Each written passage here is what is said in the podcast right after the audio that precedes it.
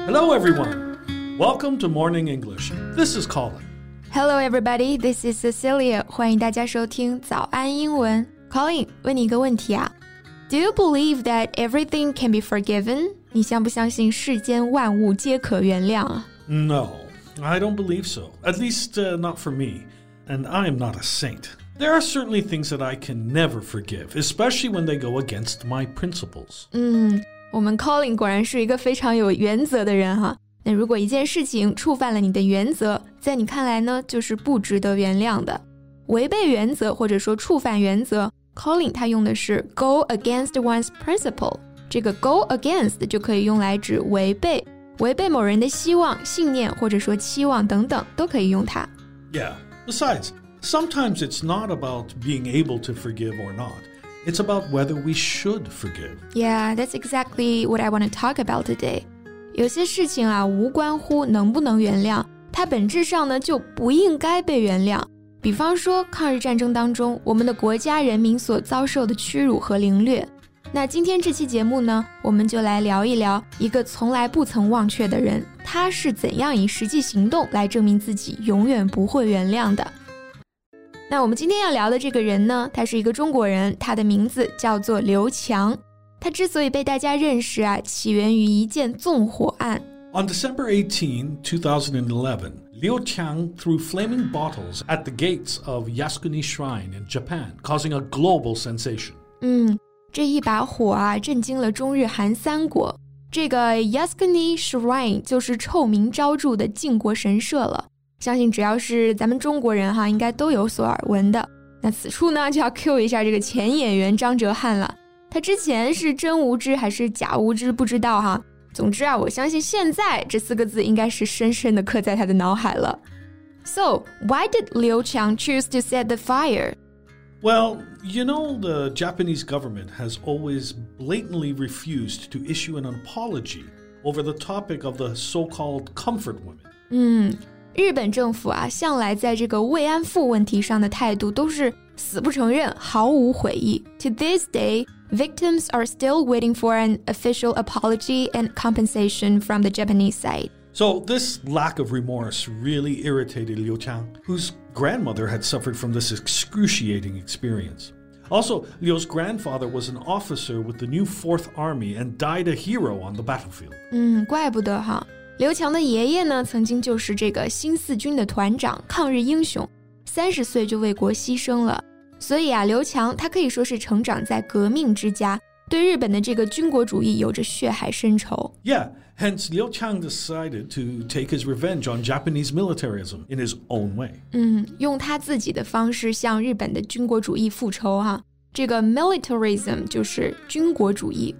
Militarism is a country's desire to strengthen their armed forces in order to make themselves more powerful. 嗯，我们知道 military 做名词呢，它是指军人、军队的意思。那表示各种主义呀、学说呀、制度呀，我们可以在后面加上这个 ism，就是 ism 这个后缀，合起来呢就是 militarism，就表示军国主义。 Yeah, we should note that it is the militarism of Japan that Liu hates, not the Japanese people. 没错，二零一一年的日本三幺幺大地震，刘强他还曾经以志愿者的身份到日本去帮助救灾呢。所以说啊，他痛恨的是日本军国主义，而不是一般的日本民众。So what happened then?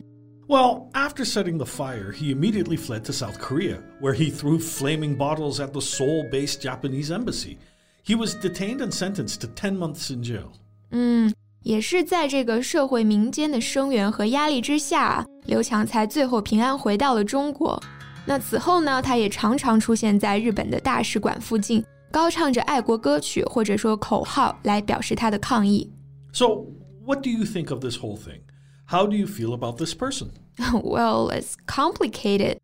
I can never picture myself doing the same thing. I, I mean, it's definitely not a measure I would take to protest. But I guess I can understand. 毕竟啊，他至亲的人都曾经是这个最直接的受害者，所以他对于日本暴行的感受肯定是要比我们来的直观的一些。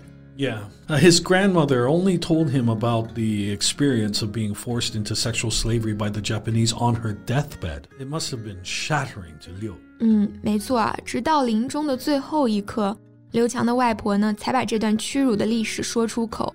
那么 deathbed 根据字面意思理解就是临终之榻，所以呢，我们可以用 on one's deathbed 来表示在某人临终之时。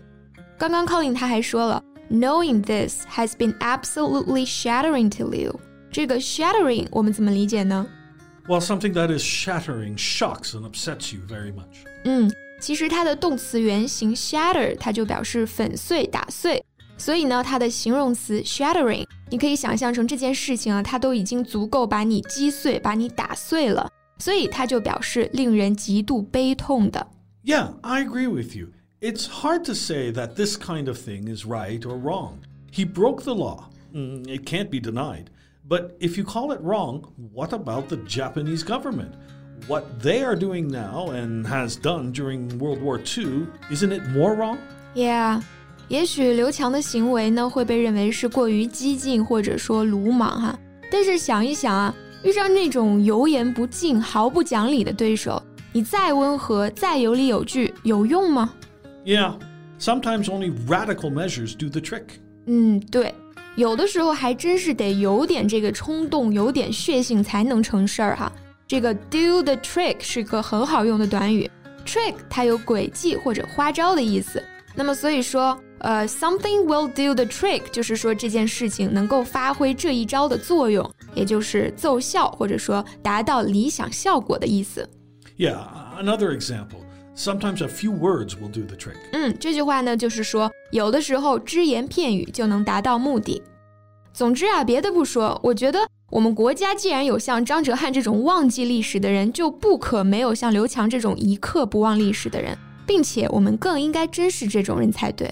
Yeah, forgetting history means betrayal. 嗯，忘记历史就意味着背叛。How could we possibly forget it? Our country was being ruthlessly carved up. Our forefathers were being slaughtered. 我们不能忘记我们的国家是怎样被人瓜分，我们的祖辈是如何被人蹂躏。那这个 carve 这个动词就表示切开，所以 carve up 这个短语呢，我们用它来表示瓜分、划分。You can never wipe out the past. If we do that, our posterity could easily wipe us out of history too. Right. 这个 posterity 就是我们的子孙后代。For the sake of our posterity, we shall not forget history. 那节目的最后呢，有一句话与大家共勉：生于斯，长于斯啊！希望未来我们都能牢记历史，勿忘国耻，感恩先烈，珍惜现在。So thanks for listening. This is Colin. This is Cecilia. See you next time. Bye. Bye. This podcast is from Morning English. 学口语就来早安英文。